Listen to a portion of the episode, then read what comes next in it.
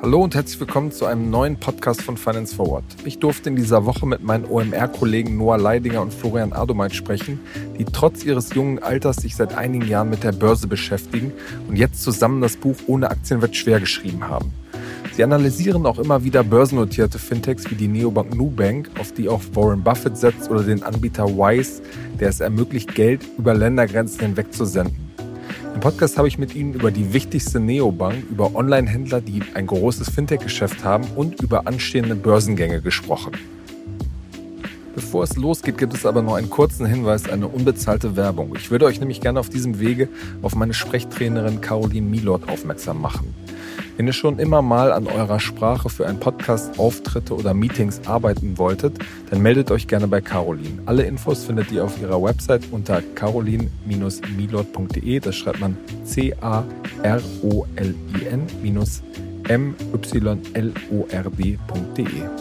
Und jetzt viel Spaß mit dem Podcast.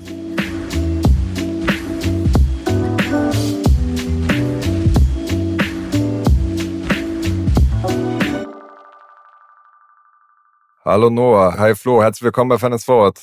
Moin Moin, danke für die Einladung. Moin. Es hört sich auf jeden Fall äh, sehr gut an, Flo. Äh, vielleicht erstmal zur, zur Erklärung. Was, was hat es mit deiner Stimme auf sich? Feiert ihr euer, euren Bucherfolg? Oder? Ja, schön wär's. Äh, die Feierei musste leider etwas verschoben werden, da es mich irgendwie am Wochenende relativ stark erwischt hat.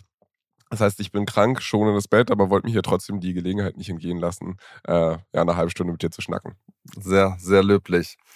Wie geht es euch denn so als äh, frisch gebackene Buchautoren? Ja, ich glaube, äh, ungewohnt erstmal, irgendwie das Buch dann erstmal so zu sehen in der Hand, wenn man irgendwie monatelang dran schreibt. Aber es wird bis jetzt ja ganz gut ausgenommen. Aber es ist immer so ein langes Warten eigentlich. Man wartet dann immer, okay, jetzt kommt mal die Spiegel-Bestsellerliste dann am Samstag raus, wie ist man da platziert, irgendwie, oder ist man da platziert überhaupt? Ähm, dann wartet man wieder noch eine Woche, ob man es noch eine Woche vielleicht reingeschafft hat, wartet man, bis die ersten Rezensionen bei Amazon reinkommen. Also es ist ein man muss schon sehr geduldig sein, fast geduldiger als an der Börse. Also es ist schon ein bisschen Nervenkitzel dabei. Das Witzige ist halt auch, dass, also ich meine, man stellt sich den Prozess vorher so vor, dass man schreibt die ganze Zeit, dann ist man fertig und dann gibt es einen großen Knall. Aber es ist halt irgendwie nicht so, weil es halt alles, so wie Noah es gerade beschrieben hat, ein bisschen kleckerweise kommt. Also du machst halt irgendwie für die Vorbestellungen schon Werbung, kriegst halt so ab und zu mal ein Update, wie die Amazon-Verkäufe laufen. Dann von einem auf den anderen Tag ist das Buch live bei Amazon, aber du kriegst davon eigentlich überhaupt nichts mit. Also für dich ändert sich gar nichts.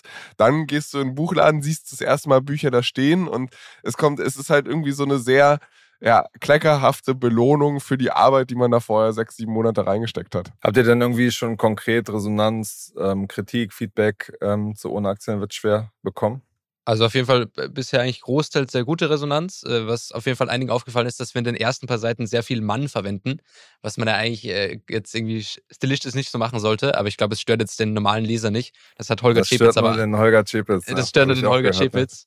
äh, genau, aber sonst glaube ich, das Feedback ist bisher positiv. Aber ehrlicherweise glaube ich, von den äh, Leuten, die es bisher bestellt haben, die wenigsten werden es durchgelesen haben. Die meisten haben wahrscheinlich mal so reingelesen. Ähm, aber es wird noch spannend, was dann, was dann kommt. Okay, ich muss zugeben, ich habe es auch noch nicht gelesen. Ne? wir sind auf jeden Fall fleißig am Monitoren, was die Amazon-Rezensionen angeht.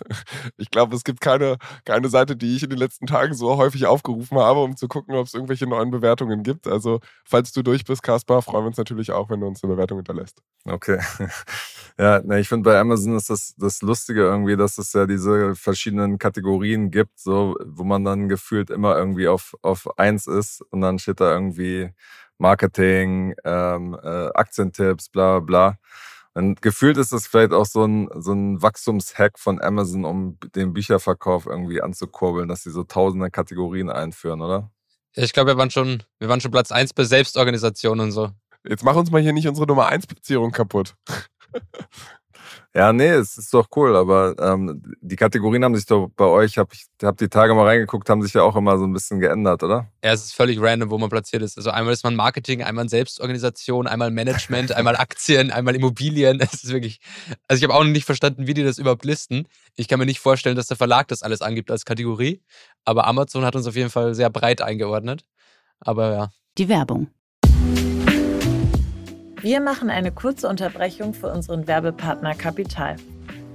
Seit vielen Jahren zeigt das Wirtschaftsmagazin Kapital Entwicklungen aus der Wirtschafts- und Finanzwelt, begleitet den Wandel von Unternehmen, erkennt neue Trends und erklärt die großen Umbrüche der Weltwirtschaft.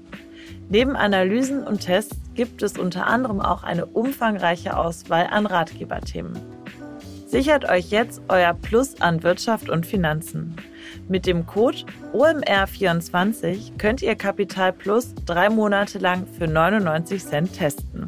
Einfach auf www.kapital.de slash OMR einlösen und alle umfangreichen Ratgeber zu Geldanlage, Vorsorge, Versicherung und Immobilien lesen. Außerdem erhaltet ihr Zugriff auf alle Kolumnen und Analysen der Kapitalexperten. Wir wünschen viel Spaß. Werbung Ende. Ja. Gibt es denn irgendwie was, was euch, äh, was ihr beim Schreiben des Buches nochmal über das Thema ähm, Aktien ge gelernt habt? Ich meine, ihr beschäftigt euch jetzt so ein, schon ein paar Jahre mit dem Thema, obwohl ihr noch nicht so alt seid. Ähm, gibt es trotzdem da irgendwie noch ein, zwei Dinge, auf die ihr gestoßen seid? Also das was ich ganz interessant finde, ist, dass es echt komplett oder super schwierig ist, ähm, das in klare, belastbare Aussagen zu formulieren. Also irgendwie ist Aktienanalyse so ein Handwerk, was man über die Jahre lernt, wo man dann halt irgendwie auch ein Gefühl dafür entwickelt. Und wenn du dann halt versuchst, irgendjemand anderem das beizubringen und dann einen Satz zu schreiben, zu sagen, so ist es, dann fallen dir, während du diesen Satz schreibst, irgendwie 30 Beispiele auf, wo es gerade nicht so ist. Wo man sagt, ja, eigentlich ist es immer eine Abwägungsgeschichte und du versuchst dann diese Einordnung zu geben, ohne auf jeder zweiten Seite It Depends zu schreiben. Und äh, das ist mir so ein bisschen dabei aufgefallen. Und ansonsten vielleicht noch ein bisschen inhaltlichere ähm, Sachen, die mir ein bisschen transparenter beim Schreibprozess auch wurden ist halt die Sache, dass ich selbst bei meiner Aktienanalyse auch immer wieder feststelle, dass man sehr auf GOV-Zahlen, also sprich äh, Profit and Loss Rechnungen äh, fokussiert. Man guckt sich Umsatzwachstum an, man guckt sich Margenentwicklung an und so weiter und so fort.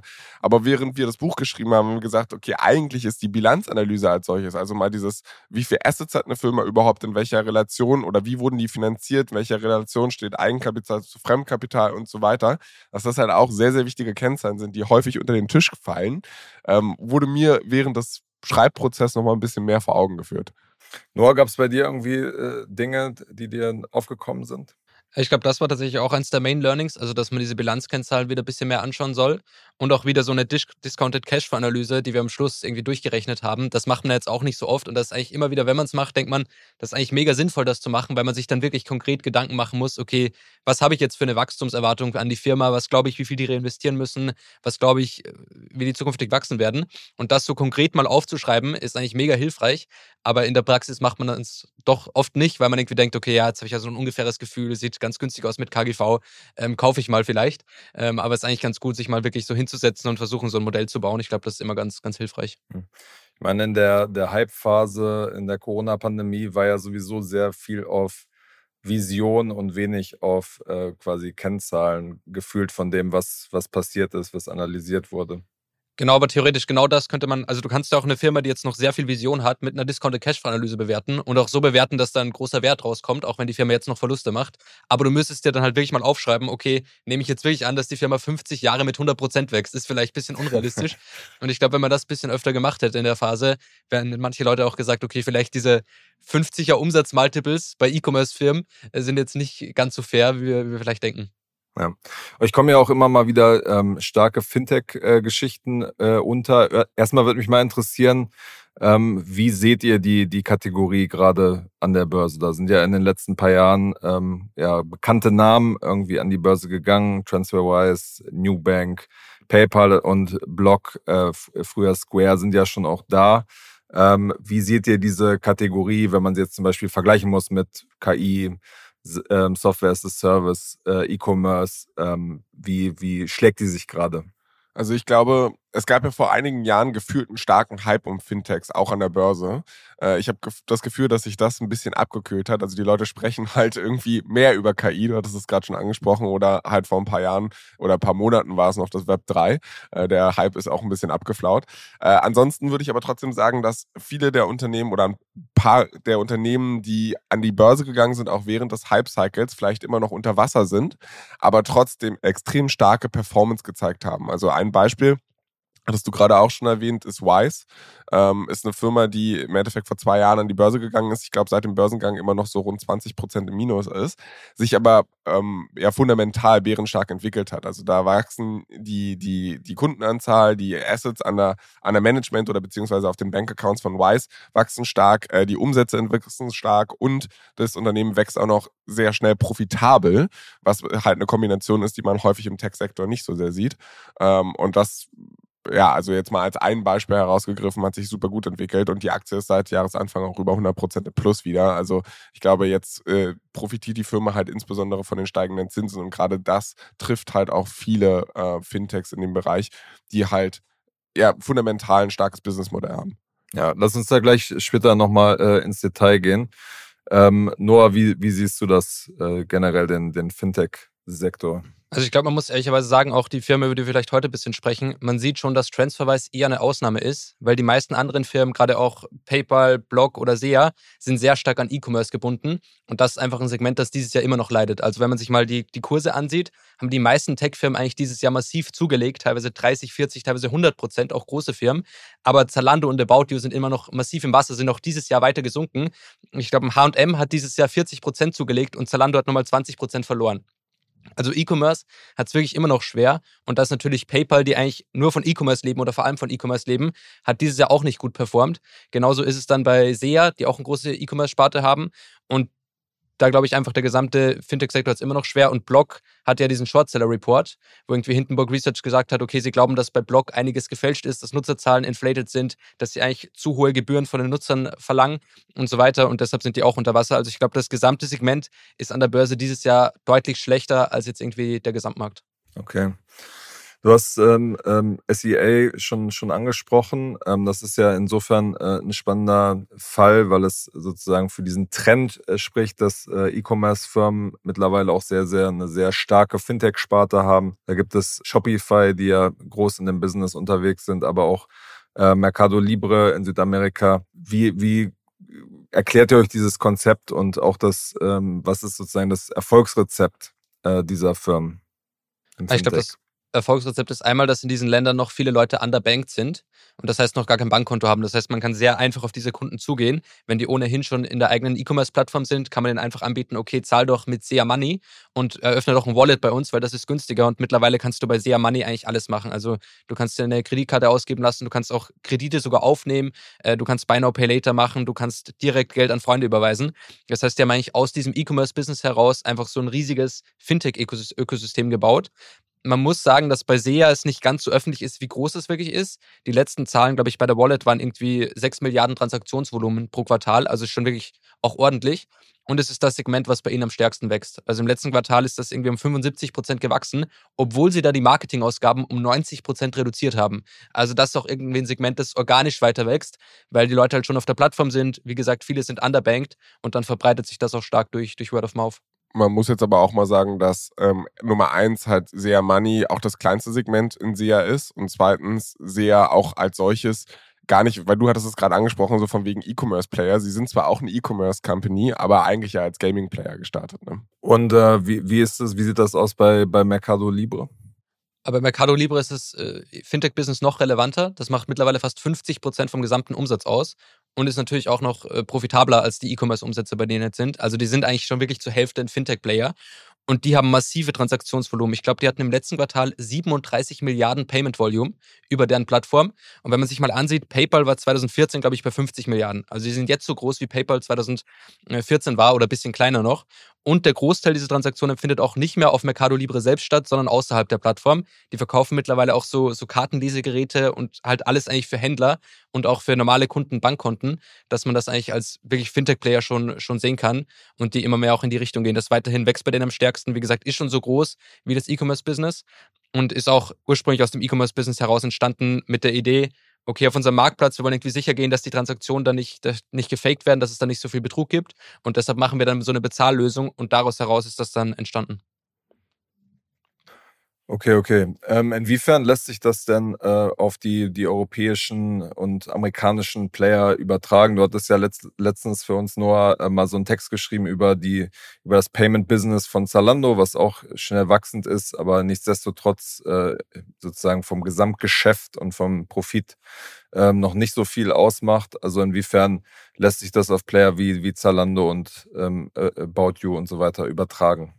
Ich glaube, es lässt sich eher schwer übertragen, weil du ja in Europa oder auch in den USA schon eine starke Payment-Infrastruktur hast. Das heißt, es gibt schon große Player, die irgendwie dominant sind. Die meisten Leute haben schon ein Bankkonto. Und alleine die Kacks, um irgendwie in Europa ein Bankkonto zu bewerben, sind unfassbar hoch. Während, wenn also jetzt, Customer Acquisition Costs. Genau, also wie viel du sozusagen, um einen Kunden, Kunden zu gewinnen. Genau, genau. Also die Werbekosten sind einfach unfassbar hoch in Europa und den USA. Und ich glaube, da macht es für die meisten E-Commerce-Player gar keinen Sinn, da mitzumachen.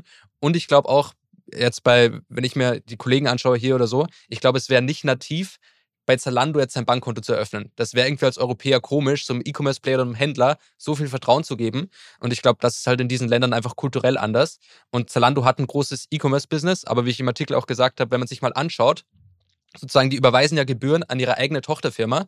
Und wenn man sich anschaut, wie hoch die Gebühren sind, sind die circa genauso hoch wie die Gebühren, die About You an externe Zahlungsdienstleister überweist. Also das ist eigentlich noch kein Business, das jetzt an sich so ein großer Wachstumstreiber ist oder das an sich ein Profit Center ist. Mhm.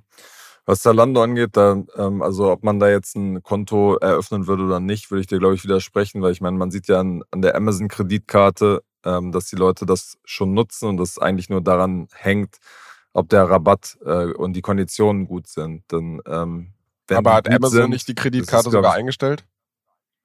Also ich bin stolzer Kunde der Amazon-Kreditkarte und ich habe die schon versucht, Freunden zu empfehlen und die haben dann wiederum versucht, diese Kreditkarte abzuschließen. Das gab es nicht mehr. Also ich weiß nicht, ob es inzwischen wieder online ist, aber. Nee, der, der Stand ist da so, dass sie im Moment mit einem neuen Partner ähm, verhandeln. Äh, da hatten wir auch ein paar Mal schon drüber berichtet. Aber Amazon ist als Verhandlungspartner von allem, was man hört, halt wahnsinnig äh, äh anstrengend und äh, da bleibt, bleibt nicht viel Luft zum Atmen am Ende. Deswegen sagen da auch manche, haben da im Prozess ganz klar gesagt, nee, da haben wir keinen Bock drauf. So gut die Marke dann am Ende äh, quasi ist, ähm, müssen sie halt einfach viel, äh, viel übernehmen und die Margen sind für sie sehr dünn. Ähm, deswegen, also das ist ein Beispiel wo, glaube ich, äh, nicht ganz klar ist, wie, wie erfolgreich kommerziell das ist. Aber sozusagen die These, dass die Leute, dass es eine Nachfrage dafür gibt, wenn die, wenn die Rabatte und Kundenbindungsprogramme gut genug sind, ähm, dass es da eine Nachfrage gibt, das glaube ich schon. Also ich glaube, klar, wenn du jetzt deutlich über Marketing, wenn du jetzt 6% Zinsen anbietest, würden auch alle bei Zalando ein Bankkonto eröffnen. Nur ich glaube, erstens ist es auch schwieriger, in den europäischen oder amerikanischen Märkten da konkurrenzfähig zu sein, weil es einfach auch viele starke eigenständige Fintech- oder Bankenplayer gibt. Und zweitens, glaube ich, zwischen einer Kreditkarte und jetzt wirklich einen richtigen Kredit aufnehmen oder sein richtiges Bankkonto zu Zalando äh, zu verlegen, ist auch nochmal ein Unterschied äh, vom Gefühl her. Aber klar, wenn du jetzt ein sehr, sehr gutes Angebot hast, kannst du wahrscheinlich immer konkurrieren. Nur auch das ist halt deutlich schwieriger. Schwieriger als während in, in Brasilien oder so brauchst du eigentlich nur irgendein Angebot und bist für die meisten Leute schon ein gutes Angebot. Ja.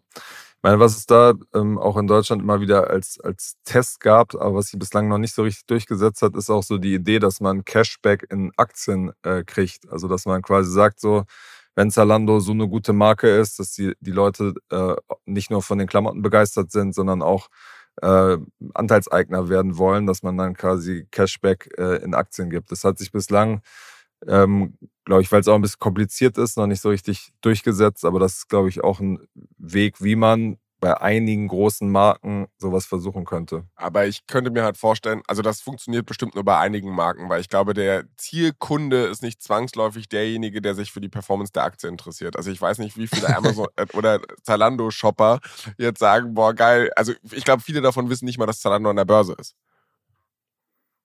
Ja, ja, nichtsdestotrotz, wenn es irgendwie Fans gibt, ist das ja vielleicht von der Marke, ist das ja auch ein Weg, Leute an Aktieninvestments äh, irgendwie. Ja, und dann, und dann, dann schmiert die Aktie ab, weißt du, und dann hast du eigentlich ein gutes Produkt, aber die Kunden sind trotzdem total unhappy, weil sie haben gedacht, sie machen damit den großen Reibach und, und äh, sehen dann halt irgendwie so eine traurige Depot-Performance. Also wenn der Bauti oder das beim Börsengang gemacht hätte, ich glaube, die Kunden wären jetzt eher unhappy mit minus 80 Prozent. Die hätten lieber ein normales Cashback gekriegt. Ja, ich meine, ihr seid die, die das Buch geschrieben habt, was ein Plädoyer für Einzelaktien äh, ist. Ne? ja, aber schon ja, aber in Korb. Also das heißt nicht, du sollst der eine in, in, in dein Depot legen, sondern halt schon irgendwie kauf dir halt ein, ein gutes Portfolio an Einzelaktien. Und auch an ETF ist nichts Falsches. Ne? Also auch das haben wir ja im Buch erwähnt. Dafür solltest du es aber erstmal lesen, Kaspar. ja, mach ich noch, mach ich noch. Genau, ein, ein weiteres äh, sehr erfolgreiches Fintech ist ja äh, Nubank aus äh, Brasilien, beziehungsweise jetzt auch in mehreren ähm, südamerikanischen Ländern äh, unterwegs. Ähm, das lässt sich mit, mit N26 und Revolut hier in Europa nur relativ äh, bedingt ähm, vergleichen, weil in, in, Brasilien halt auch viel noch auf Kredit ähm, äh, gekauft wird, es viele sozusagen underbanked Menschen gibt, die noch kein Konto haben. Deswegen funktioniert das Wachstum und die Dynamik ähm, ganz anders. Ähm, wie entwickelt sich das äh, aus, aus eurer Sicht? Ähm, ist es äh, eine attraktive Firma aus so einer ähm, Aktienanlegerperspektive? Naja, also, also Nummer eins, wenn du am Anfang des Jahres in die Aktie investiert hättest, dann könntest du jetzt auf jeden Fall sagen, ja, war attraktiv, weil ich meine, die hat seit Jahresanfang über 100 Prozent gewonnen. Ähm, ich glaube, bei Nubank ist so halt eine Sache, Noah hatte gerade schon den CAC angesprochen, also die Customer Acquisition Costs, und das sind, die sind halt bei der Nubank extrem niedrig. Also ich glaube, die liegen aktuell bei irgendwie 6,50 Dollar oder sowas, was du in Deutschland, also da jedes äh, europäische Fintech träumt von solchen Customer Acquisition Costs. Ähm, und das liegt halt insbesondere daran, dass halt in Südamerika sehr viele Leute underbanked sind und man halt nicht irgendwie die da Leute davon überzeugen muss, ein bestehendes Bankprodukt zu wechseln, sondern sie bieten halt einen Service für eine Community an, die vorher überhaupt gar keine Serviceleistungen in irgendeiner Form bekommen haben und haben es damit halt auf 79 Millionen Kunden schon geschafft, wo ein Großteil immer noch im Heimatland Brasilien sitzt.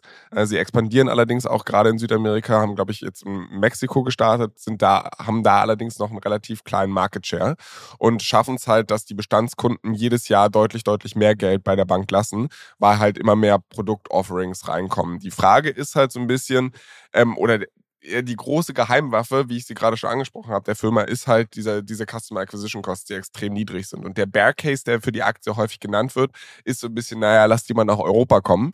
Äh, da wird es halt diese Customer Acquisition Costs nicht geben und dann spielen sie das gleiche Bankengame wie alle anderen und dann können sie sich eigentlich nicht mehr wirklich differenzieren.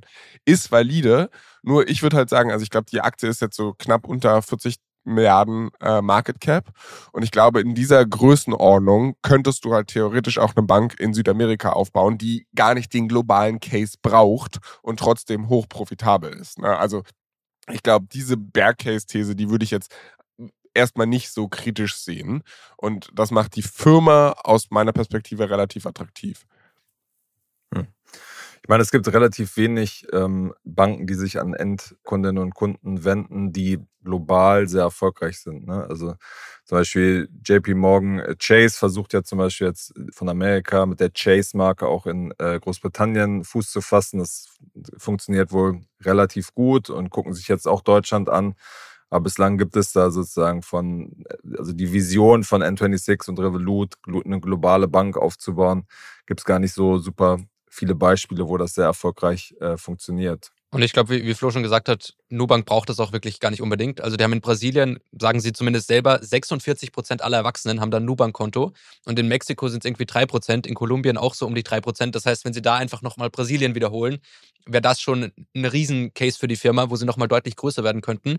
Und die 40 Milliarden, die Flo gesagt hat, was Nubank wert ist, die Deutsche Bank ist 20 Milliarden wert und Nubank wurde 2013 gegründet. Also sind jetzt schon doppelt so viel wert wie die Deutsche Bank. Äh, ich glaube, das ist schon eine ganz solide Performance für eine Bank und das kann, wenn es von den Zahlen her so weitergeht, wahrscheinlich auch noch deutlich steigen. Äh, natürlich, das Risiko ist immer in diesen Ländern, wenn da eine wirtschaftliche Krise kommt, dann sind diese ganzen Kredite natürlich auch schnell mal ausfällig und das könnte für die Firma ziemlich hart werden. Inwiefern spielt da das, das Einlagengeschäft? Das ist ja bei den europäischen äh, Playern, amerikanischen Playern gerade ein Riesenvorteil, dass die Banken jetzt wieder Zinsen auf ihre Einlagen kriegen und das nur sehr bedingt äh, an die, die Kundschaft weitergeben. Inwiefern spielt das da eigentlich eine Rolle? Aber die haben auf jeden Fall auch einiges an, an Einlagen und fanden viele der Kredite äh, mit den Einlagen. Wie jetzt, ich glaube, das Zinsgeschäft ist aber noch nicht so relevant wie jetzt bei, bei deutschen oder europäischen Playern. Okay. Wie ähm, wenn man sich sozusagen jetzt die Bewertung im Vergleich zu, dem, zu den Wachstumsperspektiven, die ihr jetzt gerade genannt habt, Mexiko, Kolumbien und so weiter, würdet ihr dann sagen, das ist äh, irgendwie trotzdem sportlich äh, bepreist oder wie, wie würdet ihr das, das einschätzen? Also es ist für eine Bank schon relativ teuer. Ich glaube, die sind sozusagen das 40-fache vom erwarteten Gewinn oder so wert, was eigentlich für eine Bank schon sehr, sehr teuer ist. Aber die wachsen halt wirklich auch unfassbar stark. Das heißt, ich würde sagen, eigentlich dafür, dass sie so stark wachsen, wenn das eine europäische Firma wäre, wäre sie fast günstig. Aber es gibt halt nochmal dieses stärkere Länderrisiko, auch die politischen Risiken dort, einfach die wirtschaftlichen Risiken, die in Südamerika größer sind. Und dafür ist die Bewertung dann schon ziemlich ordentlich. Und die sind mittlerweile auch schon fast wieder so viel wert wie beim Börsengang, was ja bei den meisten Firmen, die in der Zeit 2021 an die Börse gegangen sind, eigentlich nicht der Fall ist. Hm. Gibt es denn irgendwie was, ähm, trotzdem ein, zwei Dinge, wo er sagt, das kann jemand wie N26 und Revolut sich davon abschauen, was Produktentwicklung angeht, was, was generell die verschiedenen Geschäftszweige ähm, angeht? Also ich glaube generell, das macht ja Revolut auch schon besser als N26, dass sie halt sehr viele verschiedene Produkte ausrollen und die schaffen es auch einfach wirklich Jahr für Jahr die Kunden in mehr Produkte reinzukriegen und sind einfach sehr schnell beim Rollout ich glaube, fairerweise ist es auch in Brasilien deutlich einfacher, als jetzt in Deutschland der Fall ist, einfach aufgrund der Regulatorik. Also du kannst in Brasilien halt sehr schnell irgendwie da neue Zweige eröffnen und man sieht es ja auch am Mercado Libre und an SEA, dass die teilweise selber ja ein richtiges Bankgeschäft betreiben. Bis Zalando das mal umsetzen würde, es würde wahrscheinlich so lange dauern, würde jetzt nochmal zehn Jahre dauern in, in Deutschland. Und ich glaube, das ist schon ein großer Vorteil, den die haben, den man jetzt nicht unbedingt wahrscheinlich sofort kopieren kann, aber langfristig ist natürlich diese breite Produktpalette sicher ein, sicher ein Vorteil. Mhm. Und äh, was, was sagt ihr zu dieser These, die von ähm, äh, Pip, also Philipp äh, Klöckner, immer mal wieder kommt, dass er sagt, so Fintech ist eigentlich kein gutes Business, weil äh, auf kurz oder lang ähm, eigentlich äh, immer neue Player kommen, die die Margen am Ende wieder kaputt machen. Aber ist das nicht die Natur von Business generell? Also also ich meine, man versucht es doch immer, immer dann, wenn irgendwie ein Geschäft überschüssige Margen hat, kommen noch Wettbewerber, die versuchen, das Geschäft wegzunehmen. Und dann zeichnet sich halt aus, inwiefern du halt ein Product-Offering hast, was sich halt von der Konkurrenz unterscheidet, was für Burggräben du aufgebaut hast, wie hoch die Wechselkosten sind und so weiter. Und ich glaube halt schon, dass also der, da muss man halt gucken, wie hoch die Wechselkosten bei den Fintechs sind, weil ich meine, mittlerweile ist es halt so einfach und attraktiv geworden, Produkte zu wechseln. Es war im traditionellen Bankengeschäft noch anders, aber ich glaube, der Grund, warum man im Bankengeschäft halt auch so hohe Customer Acquisition Costs hat, ist halt die Tatsache, dass wenn du einen Kunden einmal gewinnst, er unglaublich lange bleibt. Wir müssen halt, also neue Fintechs. Beziehungsweise warum du bereit bist, das zu bezahlen. Ne? Genau, ja. Also warum du, ja. du bist halt bereit, weil du weißt, du kannst den Kunden über, weiß ich nicht, 30, 40, 50 Jahre monetarisieren. Also ich meine, äh, ich bin immer noch bei der mittelbrandenburgischen Sparkasse, äh, kann ich hier voller Scham behaupten, weil ich meine, das war halt im Endeffekt das Konto, was ich als Jugendlicher als erstes äh, eröffnet habe. Und es ist im Endeffekt so, also ich bin dann umgezogen nach Hamburg und es war nie ein Problem, weil den Service kann ich hier genauso nutzen. Ich hatte nie irgendwie diese, diese Notwendigkeit zu wechseln. Und äh, klar, klasse, also neue Fintechs müssen halt irgendwie noch beweisen, dass die Kunden eh nicht lange halten können. Aber ich glaube, die, die These, dass hey, sobald du hohe Margen hast, kommen Wettbewerber, die versuchen, diese Margen streitig zu machen, trifft erstmal auf jede Branche zu. Klar, aber, aber ich meine, dadurch, dass, dass, dass sich die Technologie verbessert und dass diese, dieser Wechsel einfach ähm, ja, unkomplizierter möglich ist, spricht ja dafür, dass es öfter stattfindet. Und auch bei, bei Wise, über die, über die wir jetzt gleich sprechen, gibt es dann schon wieder einen Angreifer, Atlantic Money, ähm, der, der reingeht ähm, und das äh, quasi technologisch einfacher machen will. Und ähm, so sieht man diese Wellen, die es sicherlich woanders auch gibt, immer und immer wieder. Aber ich glaube, du hast das Phänomen tatsächlich in diesen Entwicklungsländern jetzt weniger als in Europa oder in den USA, weil du hier sehr stark um bestehende Kunden konkurrierst und die voneinander abgreifen willst. Und in den anderen Märkten geht es eigentlich darum, mal überhaupt den kompletten Markt zu erschließen und überhaupt mal alle Kunden ins Bankensystem reinzuholen. Und damit kannst du ja noch sehr lange weiter wachsen. Und selbst wenn da neue Player reinkommen, verdrängen sie sich gar nicht so stark gegenseitig, sondern erweitern eigentlich alle gemeinsam den Markt. Und ich glaube, das hast du in Europa noch stärker, dass sie sich gegenseitig verdrängen. Aber ich so rein von der Beobachtung her, wie Leute wie träge Leute bei Finanzprodukten sind, bis sie mal da irgendwas ändern und wie ungern man dann doch irgendwie das Konto umzieht, weil es dann doch komplex ist und man muss dann doch ein paar Papiersachen oder ein paar Dokumente ausfüllen. Ich glaube, von daher würde ich nicht sagen, dass die Branche dafür jetzt anfälliger ist als andere unbedingt. Aber um vielleicht, also dann lass uns direkt über Wise eigentlich sprechen, weil ich glaube, das ist halt ein sehr gutes Beispiel, wo man halt sagen kann, okay, du kannst es dem Kunden besonders einfach machen zu wechseln, aber ich glaube, der Burggraben von Wise kommt halt aus einer ganz anderen Perspektive oder ganz woanders her. Also es ist halt nicht irgendwie die Einfachheit für den Kunden, die ist ein, ein total guter USP. Aber das Mo Modell von Wise lässt sich einfach extrem schwierig kopieren. Weil ich meine, das System funktioniert ja, also Wise versucht internationale Zahlungen zu ermöglichen. Zwischen, weiß ich nicht, du willst Geld von Deutschland nach UK oder andersrum halt transferieren. Und wie machen sie das? Anstatt dass sie das Geld äh, über Ländergrenzen hinweg bewegen, unterhalten sie einfach in jedem Land ein Konto. Und wenn du jetzt zum Beispiel von Deutschland nach UK irgendwie Geld überweisen willst, dann überweist du eigentlich hier in Deutschland auf ein Wise-Konto in Deutschland und dann wird dir von dem UK-Konto von Wise ähm, auf die Zieladresse überwiesen, sodass halt eigentlich in verschiedene Töpfe ein- und ausgezahlt wird die ganze Zeit. Und dadurch hat sich natürlich ein Netzwerk aufgebaut. Ich meine, Wise ist mittlerweile in über 80 Ländern aktiv.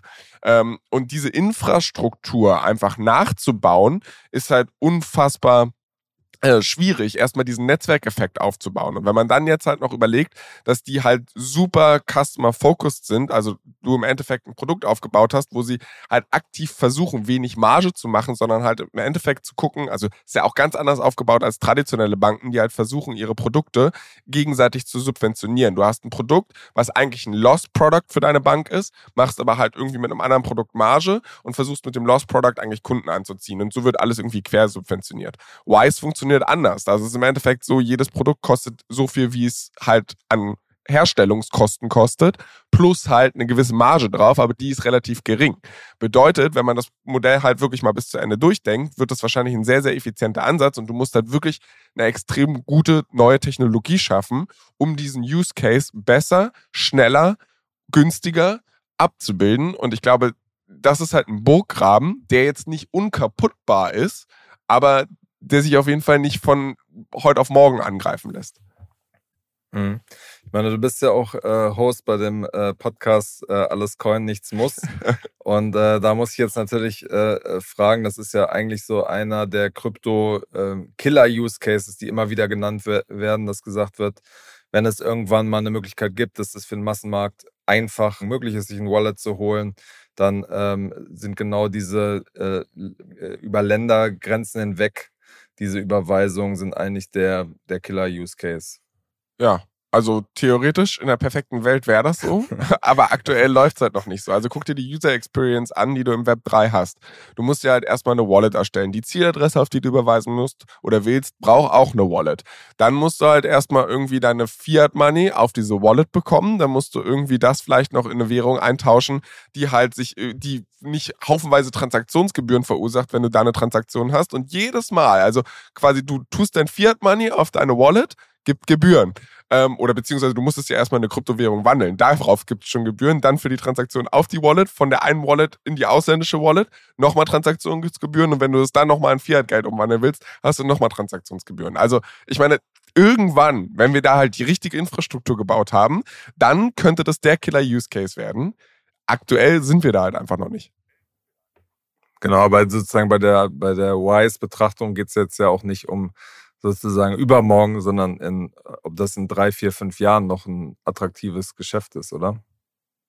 Naja, also Wise macht ja noch sehr viel mehr. Also es ist ja nicht nur dieser internationale Transfer, den sie anbieten. Äh, und ich glaube, das ist halt einfach aktuell eine unglaublich gute Möglichkeit, ähm, ja, Privatkunden und kleine und mittelständische Unternehmen zu gewinnen, die man dann halt auch andere Bankendienstleistungen anbieten kann. Und bis es soweit ist, glaube ich, hat man da auf jeden Fall ein Modell aufgebaut oder halt ein Unternehmen aufgebaut, was sehr viel Cash generiert. Und äh, zweite, zweite Sache, also wenn, wenn Wise es halt wirklich so sieht und die Technologie wirklich so weit ist, glaube ich, ist es jetzt auch nicht so schwierig für die Jungs und Mädels, halt auch eine ähnliche Lösung dort anzubieten. Also da, ob, ob die Transaktion, also ich meine, aktuell ist der Kunde gewöhnt, dass er zu Wise geht und sagt, pass mal auf, da kriege ich mit drei Klicks meine Überweisung ins Ausland hin. Ob die Sache später mal auf der Blockchain laufen wird oder halt immer noch nach dem alten Wise-System laufen wird, interessiert den Kunden ja nicht. Er hat die Marke aber schon mit dem Problem verknüpft. Und ich glaube, es hängt auch ein bisschen davon ab, wer von wem man jetzt wirklich Markt abgreift. Ich glaube, die Kryptowelt würde dann erstmal den Markt von Western Union abgreifen, die Wuchergebühren verlangen bei, bei Auslandsüberweisungen und jetzt nicht als erstes Transferwise angreifen, die eigentlich ein ganz solides Produkt haben für den Use Case. Also ich glaube, äh, Transferwise hat jetzt irgendwie 5% Marktanteil bei, bei Privatkunden und 1% Marktanteil bei so Small, Medium-Sized Businesses. Und ich glaube, die können da noch reinwachsen. Und wenn dann Krypto nochmal 20% von dem Markt nimmt, kann TransferWise immer noch weiter wachsen. Also ich glaube, da werden eher diese alten Player verlieren, die halt irgendwie kein gutes Produkt haben für den Use Case oder ein viel zu teures Produkt. Hm. Wenn ihr jetzt mal so in die nächsten äh, Monate ein bisschen in die Zukunft ähm, schaut, glaubt ihr, dass es demnächst wieder mehr ähm, Börsengänge geben wird? Da gibt es ja schon jetzt einige ähm, Berichte. Wie, wie ist da eure Experteneinschätzung? Also Prognosen sind ja immer sehr schwierig. Klar, es gibt jetzt ein paar Firmen, die sich irgendwie schon angemeldet haben oder die gesagt haben, wir werden wahrscheinlich einen Börsengang machen in den nächsten Monaten es würde mich jetzt eher wundern, dass wir jetzt schon wieder so ein richtiges IPO-Fenster haben, wo wieder hunderte Firmen an die Börse gehen. Das war eigentlich äh, relativ schnell, das war ja gerade erst 2021. Und irgendwie die Börse ist noch gefühlt nicht in so einem Hype-Modus gerade. Und meistens braucht es ja so einen Hype-Modus, damit dann wirklich viele Firmen an die Börse gehen können. Aber äh, wie gesagt, das ist wirklich eine Prognose und da wäre es jetzt unseriös zu sagen, ja genau, also wird es passieren. Nee, genau, aber so ein paar Prediction äh, könnt, ihr, könnt ihr ja machen. Also es geht ja nicht darum, dass man dann sagt, so, äh, euch darauf festnagelt. Aber ähm, dadurch, dass ihr den Markt so eng äh, begleitet, kriegt man ja auch ein Gefühl dafür. Also generell kann man sagen, glaube ich, dass das Klima deutlich besser ist als vor einem Jahr. Also ich meine, wir sehen gerade halt, dass die Zinsanhebungen stark gebremst werden. Es soll noch weitere geben, aber trotzdem sieht es jetzt erstmal so aus, als wenn die große Zinsrally vorbei ist, was halt schon irgendwie dazu führt, dass halt Tech-Stocks irgendwie wieder den Weg nach oben finden. Du hast irgendwie diesen KI-Hype, der alles gerade beflügelt. Und ich glaube halt, wenn du da Firmen hast, gerade aus diesem Segment, dann ist jetzt ein ganz gutes Zeitfenster, um halt zu sagen, okay, wir versuchen das abzupassen, weil du weißt halt auch nicht, wann jetzt dieser Mega-Hype, von dem Noah gerade gesprochen hat, als nächstes kommt, ob der überhaupt noch kommt. Und dann gibt es halt auch gewisse Firmen, die halt natürlich irgendwie schon eine Series D oder whatever geraced haben vor zwei, drei Jahren, denen jetzt vielleicht auch irgendwie so ein bisschen das Cash ausgeht oder die halt sagen auch, die einfach Druck haben von Venture-Investoren, die sagen, pass mal auf, ich möchte jetzt halt irgendwie mal meine Schäfchen ins Trockene bekommen. Ich brauche jetzt einen Exit-Kanal. Und deshalb müssen wir einfach, wir wissen, dass wir in den nächsten 24 Monaten irgendwann mal an die Börse müssen. Ähm, dann glaube ich, ist jetzt ein Zeitfenster, wo es sich lohnt, anfängt, drüber nachzudenken. Aber ich glaube auch, dass ja. es jetzt nicht innerhalb der nächsten drei Monate anfängt, dass wir da das, denselben Hype sehen wie vor zwei, drei Jahren. Ja, ich meine, bei äh, Flix, also der, der Firma hinter den Flix-Bussen äh, und Zügen, gab es jetzt ja kürzlich mal Berichte. Und ähm, ja, so ein paar Kandidaten gibt es natürlich in Deutschland auch. Jemand wie Personio, Celonas, N26, äh, Solaris, waren alles Firmen, die sich in dieser Hype-Phase auch sehr, sehr konkrete Gedanken schon gemacht haben, wie das aussehen könnte. Und diese Pläne werden jetzt ja wahrscheinlich nicht äh, geschreddert worden sein, sondern äh, liegen da irgendwie noch äh, rum. Ich glaube, gerade für, für Celonis und Personen wird es halt unfassbar schwer, an die Bewertungen, die sie damals in den Private Markets äh, gehabt haben, dass sie das an der Börse kriegen. Und bis sie das nicht kriegen, wäre es jetzt schon unglücklich, irgendwie zu sagen, okay, ich habe meine letzte Bewertung so nur mit 10 Milliarden gemacht und gehe jetzt mit 3 Milliarden an die Börse. Ich glaube, das wird man wirklich tunlichst verhindern wollen. Das kann ich mir beim Flixbus viel besser vorstellen, weil die jetzt nie so eine gigantische Runde hatten und hatten. Und ich glaube, bei denen ja auch aktuell das Geschäft einfach sehr, sehr gut läuft. Äh, genau wie bei äh, Get Your Guide bei denen auch das Geschäft wieder sehr, sehr gut anläuft. Also das kann ich mir besser vorstellen als jetzt ein Celonis oder ein Personio, die diese damaligen Software-Multiples hatten, die aus heutiger Sicht äh, sehr teuer waren. Ja. Alles klar, unsere Zeit ist schon um. Vielen, vielen Dank, äh, dass ihr vorbeigeschaut habt. Und ja, für alle, die sich mehr für eure Analysen interessieren, sei auf jeden Fall ähm, ungelesen das Buch empfohlen. Ohne Aktien wird schwer. Und das hole ich auf jeden Fall jetzt äh, auf der nächsten Zugfahrt auch nochmal nach. Also vielen, vielen Dank, Noah und Flo. Da bist du aber weit unterwegs oder du liest sehr schnell. Aber vielen Dank für die Einladung. Ich lese quer. Nein, äh, ich bin tatsächlich viel im Zug unterwegs. Vielen Dank, bis dann. Ciao, ciao. Ciao, ciao. Ciao, ciao.